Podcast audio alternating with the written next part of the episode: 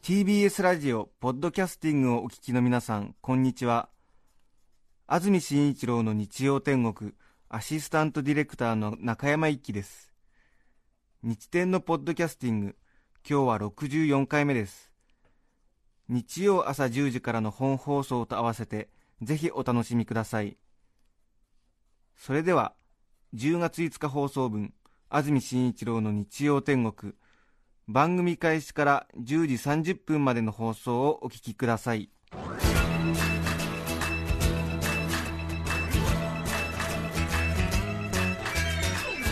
安住紳一郎の日曜天国。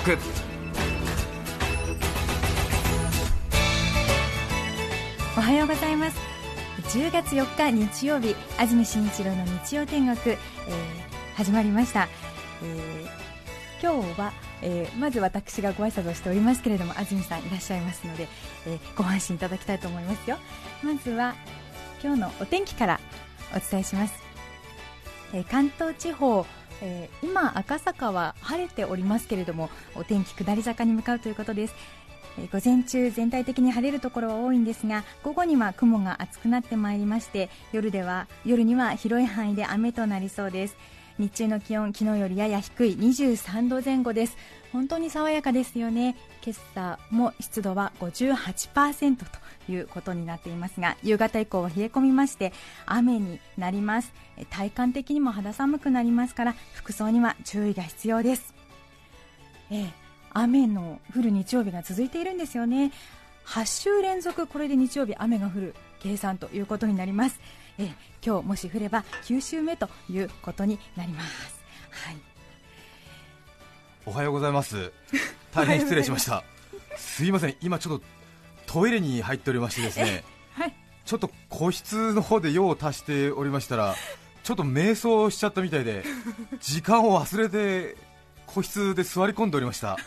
大変申し訳ございません。あドッキリしました。さっきまでいらしたのにスタジオに。そうですよね、9時58分。ぐらいまでいたんですか？ええそうです、そうですよね。ちょっとなんちょっとと思ったら、えー、ちょっとトイレに行って用を足してこようと思ったらトイレの個室に座ったっきりちょっと瞑想しておりました。申し訳ございません。大変失礼いたしました。ああびっくりした、えー、はいね、皆さんはきっと夕べの情報セブンデイズニュースキャスターの,、ね、あの関係でいらっしゃらないのかとドッキリされたのではないかと思いますが。すいません、えー、大変失礼いたしました。あれ私いないなっていう感じにはなってました？もちろんですよ。あそうですか。そうですよね。なんとなくトイレで用を足しながら、そんなに時間が経っってないような感じでいたんですけども時間が経っちゃってたんですね、そうなんですね、えー、なんとなく遠くに川口グリーンゴルフのコマーシャルが流れてるような気がするなとはなんとなく思っていたんですけれども 今日は多分川口グリーンゴルフは9時58分ぐらいやってるんだろうなという認識だったんですけれども、えー、大変申し訳ございません。あびっくりした。失礼いたしました。すいません。ちょうど番組が開始10時ちょうどぐらいに私、お尻を拭いておりました、大変申し訳ございません、ふんふん言いながら、えー、大変失礼いたしました、そうですね、申し訳ございません。えー、お元気で今日もね、はい、いえいえ よかったです、はい、さて中澤さんはとりあえず何を話したのかな？お天気をお伝えしました。天気をね。はい、はい、なるほど、はい、そうですね、今日スタジオのあります赤坂の気温は22度そして湿度が58%ということで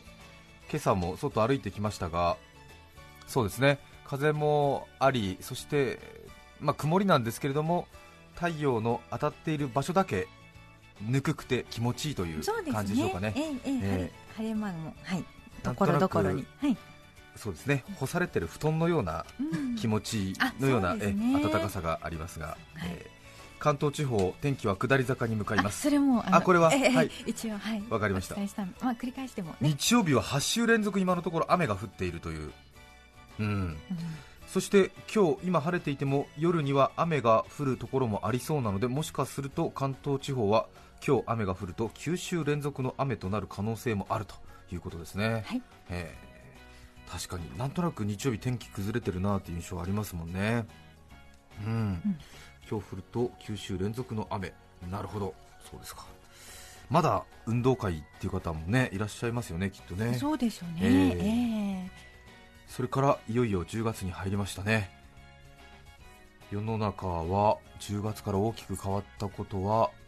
えー、観光庁ができましたか。そうですね、国土交通省の外局として観光庁が、えー、まあ、特にね私たちの生活に直接関係あるのかなという感じもありますけれどね。はいそれから松下電器産業がついにパナソニックに社名を統一。それから日本ビクターとケンウッド、ね、オーディオ機器の大手ですが、はい、日本ビクターとケンウッドが経営統合したということですね、はい、ケンウッドのスピーカーとか昔かっこよかったんですよね。そうでしたよね、憧れでした、うん、車とかバイクにね無意味にケンウッドってロゴを貼っちゃいたい。そういう、ねえー、時もありましたしね。そうですね。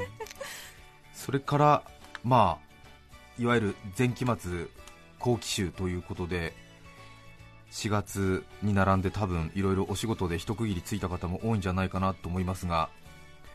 テレビ、ラジオ局も10月に入りますとちょうど改編期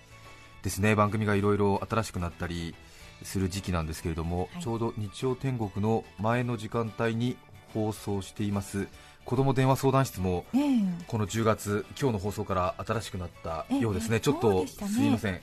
私はちょっと聞いてなくて申し訳ないんですが、多分引き続きでお聞きになっている方も多いんじゃないかなと思いますが、えー、子ども電話相談室リアルという、えタイトルに変わりましたね、えー、なんとなく仮面ライダーアギトとかね。ウルトラマンダイナみたいな感じのちょっとね子供電話相談室リアルという、ね、ちょっと聞いてないので定かではないんですが何か随分と子供の皆さんのリアルな悩みに答えるということで、えー、問題を回答するのが学者や、ね、A 六輔さんやピーコさんたちではなくて、うん。なんか同じ子供の皆さんが、その多分等身大の悩みをリアルに友達感覚で答えていくというような、ね、内容みたいですけれどもね、ちょっと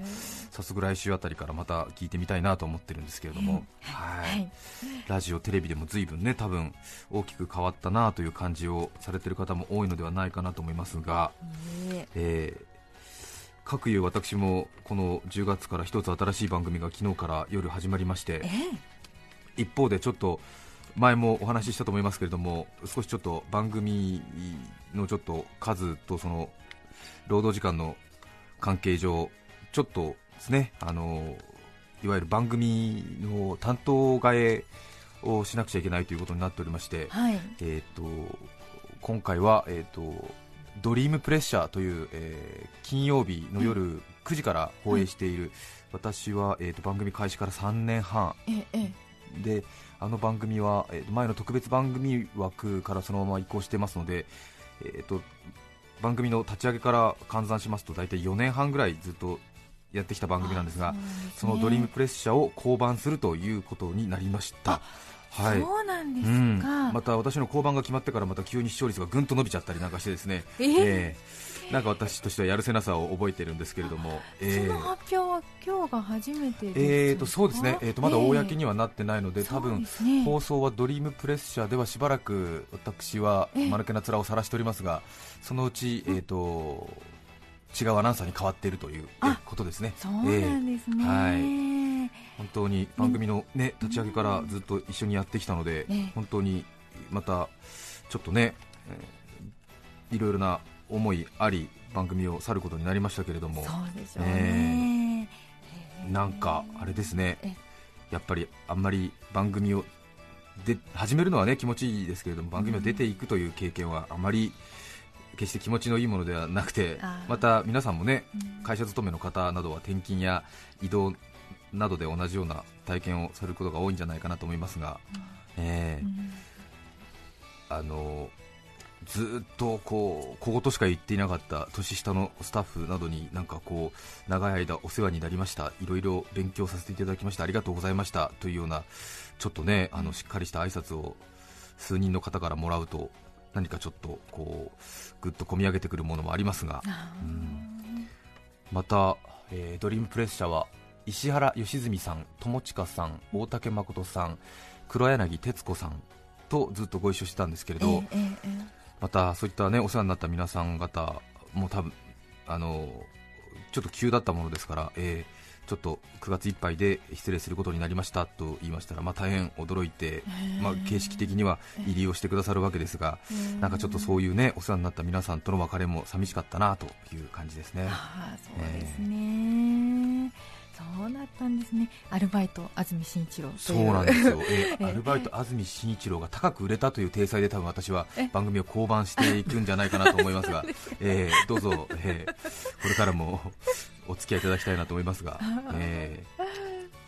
ー、大竹誠さんとは大竹さん、今文化放送でずっと月曜日から金曜日、お昼ラジオを担当していますが、えー、ちょうど私が日曜天国を始めた時期とも近いということもありまして、うん、随分ラジオの話を大竹さんとさせていただいて、はい、えーうん、大竹さんはもう60になるんですけれども、私ともう30も年が違うんですけれども30歳の年の差を感じさせないというか気遣いでいろいろ対等にお話をさせていただいていろいろ勉強になったなと思いますね、これからはちょっとね。大竹さんともまた、仕事ではしばらく一緒できないんですけれども、えー、いろいろまた会った時に話を聞きたいなというふうに感じていますけれどもね、えー、また大竹さんがねまたちょっとうんちょっとねあの自意識過剰ですけれどもね、えー、うん、ちょっとあのラジオファンの皆さんもお気づきなんじゃないかなと思うんですけれども、うんうん、ちょっとねなんかね私の番組のテイストをねちょっとパクったね節のある コーナーがね若干あるんですよ。えー、でうん大竹さんちょっとあれかなと思って、うん。まあね、面と向かっては言えないですし、えー、もしこの放送を聞いてたら多分お怒りかとは思いますけれども、えー、なんとなくいろいろラジオの話をずっと一緒したもんですから、はい、2年ぐらいずっといや最近こうなんですよとか大竹さんも安住とかどうなってんの？そういうところは？とかいう話をずっとしてて、まあ、ちょっとね膝を突き合わせて大先輩ですけども話をさせていただいてとても私もあのね、あのあの大竹誠さんとなんか堂々と1対1で話せてるという興奮もあって、ちょっと生意気なことをいろいろ言ったりとかしてですね、まあ、あのお互いちょっとエールの交換をずっとし合ってきたんですけれども、えー、なんかねたたまにちょっとなんかねあれ大竹さん？っていう、ね、ところはねあったりするんですよ。あらそうですか、でもまたねもしそうだとして、そしたら嬉しいです、ね、いや、まあ、確かに、ね、それは嬉しいんですけどもね、えー、えー、そうなんですよ、えー、ちょうど大竹さんと僕のラジオの喋り出しのちょうどあの最初のもそもそっとした感じはえあの渋谷の方にある音声研究所にあの調べてもらうと多分ほぼ同じ周波数でもそもそっと喋り出してるはずなんですよ あ松見先生、あれはちょっと大竹さんの少年ラジオの時に持ってたあれじゃないなと思って。そうなんうん。あのちょっと大型賞の二足スタートみたいなのはあれはちょっとあれなのかなみたいな、えー、ところはねあるんですよ、えー、あら それから黒柳徹子さんですよね、えー、えー、大変お世話になったんですが、はい、えっ、ー、ともうドリームプレッシャーという番組の前から随分私は、えーと、この仕事を始めて2年目か3年目ぐらいの時からいろいろな番組でずっとお世話になっていて本当にたくさんのことを教えていただいた大先輩なんですけれども、まあ、光の速さでしゃべる重要無形文化財と言われるフリートーク未来系と言われ恐れられている、まあ、国宝級司会者なんですけれども、えーテレビ、ラジオでもそのよどみなく話し続ける様は皆さんすでにご存知かと思いますが、また実際に黒柳徹子さんをですね横に置いてというか黒柳徹子さんを横に見てそのよどみないしゃべりを体感しますと、えー、ものすごい速度を感じるんですよね。あそうなんですか、えー、ぜひまあ皆さんもなんとなく富士急ハイランド的な感じで体験してみたらいかがかなと思うんですが もう東海道新幹線の新富士野駅で通過するのぞみみたいなそういう、えー、ものすごい速さがすごくあって、えー、風圧のようなものを感じるときすらあるんですけどね、大体話すスピードというのはそうですね。NHK のアナウンサーや解説員の落ち着いた語り口で大体250から300字ぐらい1分間,、1分間にとよく言われてますけれども、はい、最近はずいぶんね速くなってきたみたいで320とか350という人もね多いようですけれども、ね、はい、私は実はというかお気づきの方も多いと思いますけれどもアナウンサーの中では大変早口な方で、うんええ実は1分間にえー450から470あるって、えー言われているんですけれそども、ね、はい、なんとなくコレステロール自慢みたいになってますけれども、えああそうなんですね。結構実はねそうなんですね。えーその割には聞き取りやすいわなんていう、えーそういう声もね結構あるんですけれども。まあ、その話はこの際、どうでもいいんですが、いや結構ね、ある方なんですよ、実は。ああそうなんですね、ええ。そんな中、話がちょっと寄り道しましたが、黒柳徹子様は1分間になんとえ NHK のアナウンサーで350、で私が420、450、うんうん。黒柳徹子さんは700あるんですよ、ええ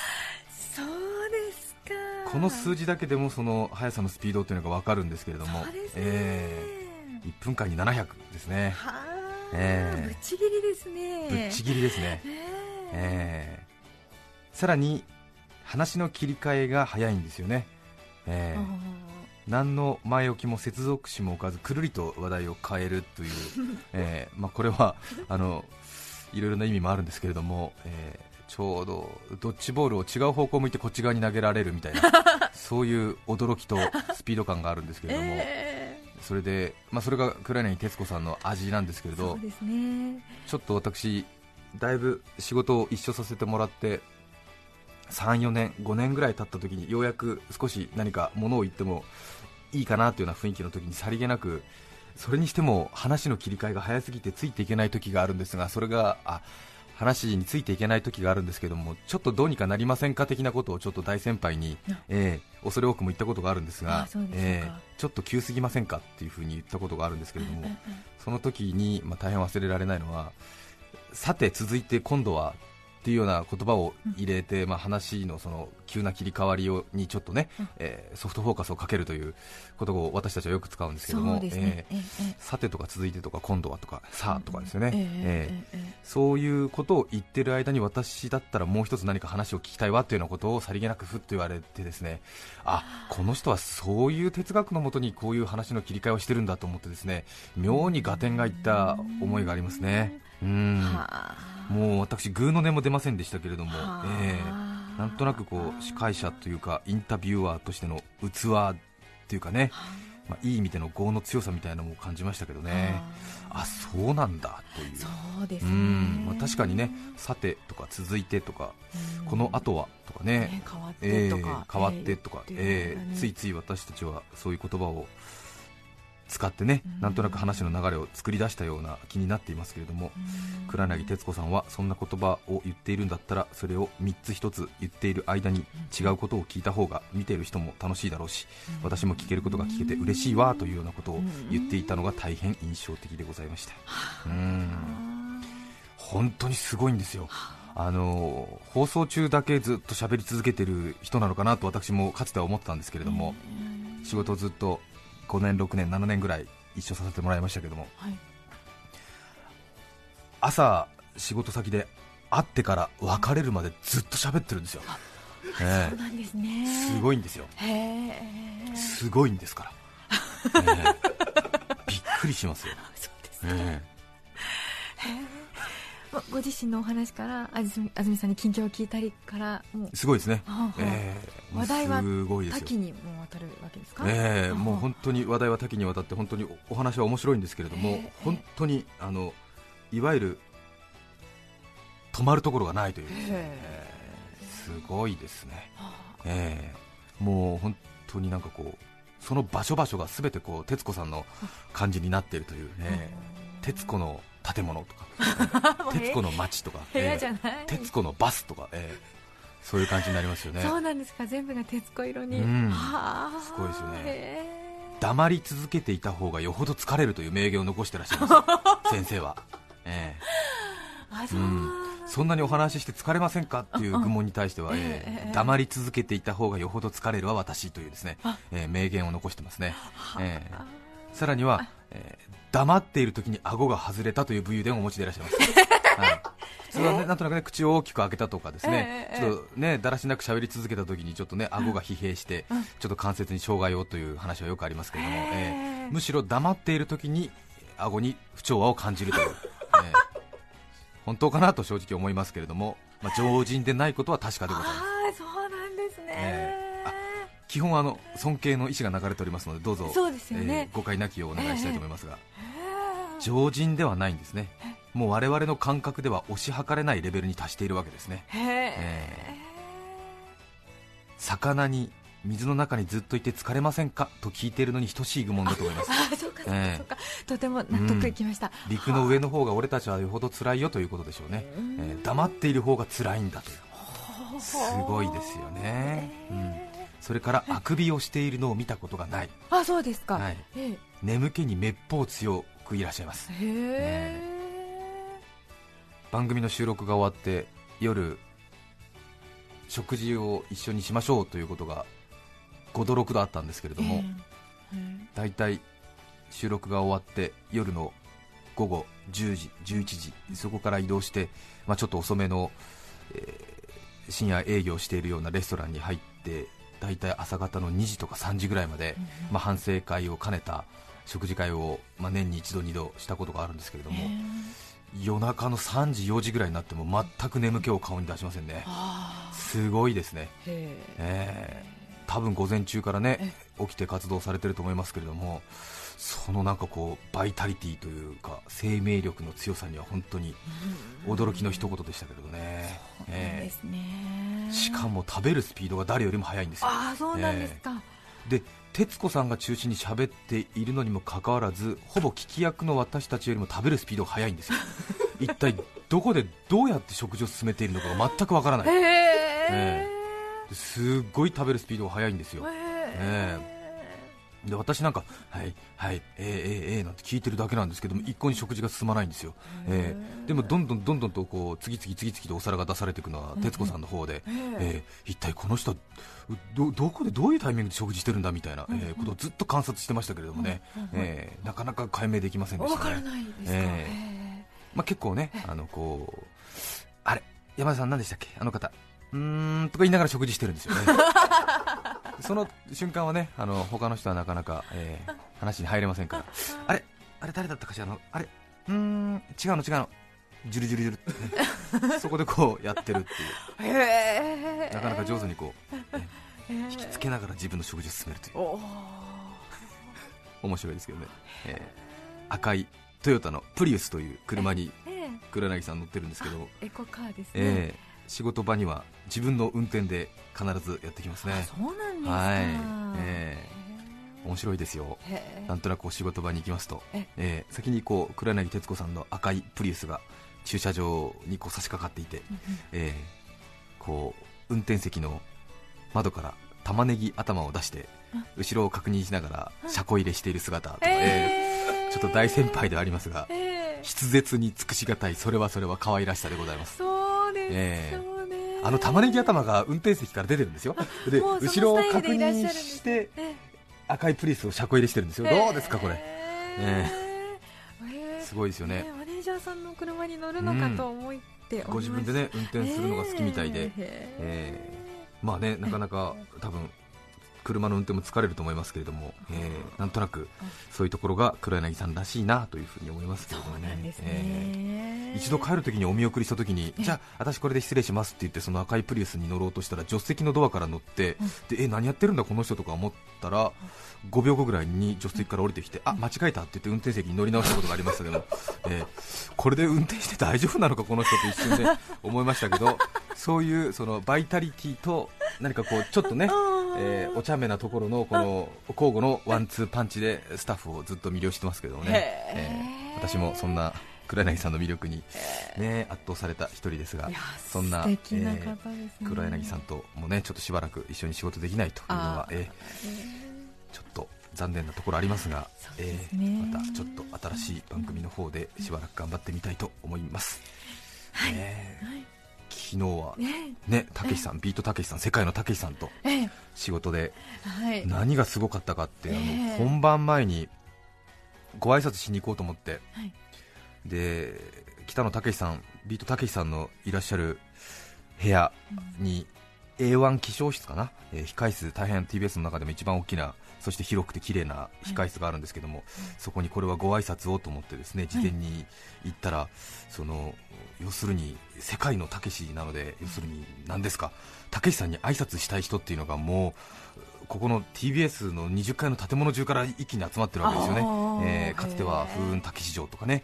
えー、それからここが変だよ日本人とかいう番組がたくさんあったりして、まあ、その辺でお世話になった人とか、まあ、それからね、いろいろ挨拶をする、さらにはいろいろ関係会社の人とか、まあね、そういういろいろな大人たちがそのたけしさんを取り巻いてですね、えー、こう挨拶をするっていうような、ちょっとね、また1回目ということもありますから、そういうような状況があってですね、私の方からは15メーター先ぐらいにたけしさんは見えてるんですけれども、あのね。年末のデパートみたいにえ遠くにうちの子供は見えてるんだけどそこまでたどり着けないみたいなこっちこっちみたいな感じでえあそこにいるんだけどなかなかたどり着かないみたいな、えー、で行くまでにこういろいろねあの偉い人とかいたりするものですから、えー TBS からも取締役なんかがぞろぞろぞろぞろと来てるわけで、こっちとら係長なもんですから、取締役の前を手刀一本ですいません、ちょいと前よというわけにいかないので、いちいちこうね挨拶ああこれはどうもどうもということで、挨拶なんかしたりしてですね。で何々会社の何々でございます、ね、あ初めましてどうもとかですねこうあったりして、えー、何々会社の何々でございますがこの度はどうぞよろしくお願いいたしますみたいなそういう挨拶があったりしてあありがとうございますみたいな、えー、この人どっかで会ったことあるのかなみたいな、えー、みたいなね、あ以前はあのいろいろお世話になったみたいですけれどみたいな、あいや私どもあの今回が初めてなんだ初対面がこの野郎みたいなね、雰囲気出すんじゃねえよと、えー、緊張しちゃったじゃねえかよみたいな。こっちが忘れてるかと思ってちょっと恐縮しちゃったよみたいな、なんだ初対面かみたいな、こんなとこで時間を食ってはなるまいと思って、前に前に進んでようやく挨拶ができたという、えそんな感じでスタートいたしました、そうなんですね、えー、10月からねいろいろ新しいことが始まる方も多いんじゃないかなと思いますが、えー、日曜天国は、えー、なんとか改変期乗り切りましたので、はい、まだまだお付き合いいただきたいと思います。さて今日のメッセージテーマはこちらです。最近ショックだったこと。たくさん事前にメッセージをいただいています。ご紹介します。幸手市のジュテームセシボンコマンタレブーさん男性の方ありがとうございます。ありがとうございます私は人参が嫌いで小学校の給食で無理やり食べさせられたトラウマからもう一生人参なんか食べねえぞと固く心に誓っていました。ところが先日きんぴらごぼうをもりもり食べていてふと気づいたのです。そういえばこのオレンジ色のやつは何だろうと。私はてっきり2色のごぼうをささがきにしているんだろうと思って40歳になった今まで何も疑わずに食べ続けてきました。少年のある日私は人参と決別したはずだった。人参を絶対に口にしないことが私のプライドだとすら思っていた。あれは何だったのかと。ごま油恐るべし。なるほど。確かに。確かにきんぴらごぼうに入ってる人参はなんとなく人参のね、体裁を骨抜きにされてるっていうかあの人参らしさっていうのがあんまり主張しないですからね、ね、確かにあれは2色のごぼうだと言われるとそう信じて食べてしまう気持ちも分かりますね。そうですね。ごま油で、えー、確かに、うん、一緒になっている。ジュテームセシボンコマンタレブーさんは全く問題なく人参を食べられるということですね、えー、すごいですね。みーこさん女性の方からハガキでいただきましてありがとうございます。ありがとうございます。観葉植物のポトスがあります、はい、この葉を見ると元気づけられます。でも今の私は力強さがどこかに消えていきそうです。なぜかというと主人から外出禁止とお金を持たさないと勧告されて今家にいます、はあ私ショッピングが好きなんですけど助けてくれませんか？嘘です。そんなことできないこと分かってます。だからショックなんです。すごく切ないです。ミーコより。うーん大丈夫ですか？大丈夫ですか？姫が助けてとそうですね。ております、えー、おいくつぐらいの方なんでしょうか？いくつぐらいの方なんでしょうかね、えー、観葉植物のポトスがありますこの葉を見ていると元気づけられますから始まりますからね。囚われの身なんですね。すごいですね。えー、大丈夫ですか？何か事件に巻き込まれていましたら110番してください。皆さんからのメッセージをお待ちしています。番組にメッセージを送ってくださった方の中から抽選で5名の方に何かと便利でシュールな表紙があなたの日常を演出します日展オリジナルノートをプレゼントします今日のテーマ最近ショックだったこと皆さんからのメッセージをお待ちしています番組では皆さんから曲のリクエストも募集しています。メッセージにはぜひリクエスト曲も書いて送ってください。今日は雨がね降らないといいですけれどもちょっと夕方から雨の予報が出ていますかね。元気出してまいりましょう、はい、鎌ヶ谷市のダンスが済んださんからのリクエストフィールド・オブ・ビューで突然どうぞ。10月5日放送分安住紳一郎の日曜天国。10時30分までをお聞きいただきました著作権の問題がありリクエスト曲は配信することができませんので今日はこの辺で失礼します。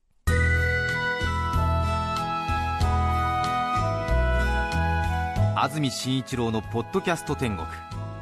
すっかり秋めいてきた今日この頃。耳を澄ませば虫の声。スズムシマツムシクツワムシガチャガチャガチャガチャ言う嫁の虫の居所探します。嫁虫子が虫犬も虫。ああ秋の夜長を泣き通す家庭生活虫の息そんなあなたに954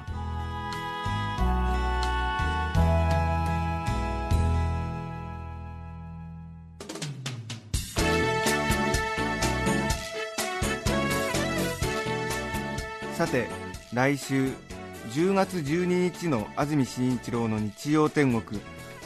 メッセージテーマは「一度はやってみたいこと」ゲストには歴史研究家の磯田道文さんをお迎えします。それでは来週も日曜朝10時 TBS ラジオ954でお会いしましょう。さようなら。安住紳一郎の「ポッドキャスト天国」これはあくまで試供品皆まで語れぬポッドキャスト。ぜひ本放送を聞きなされ。TBS ラジオ954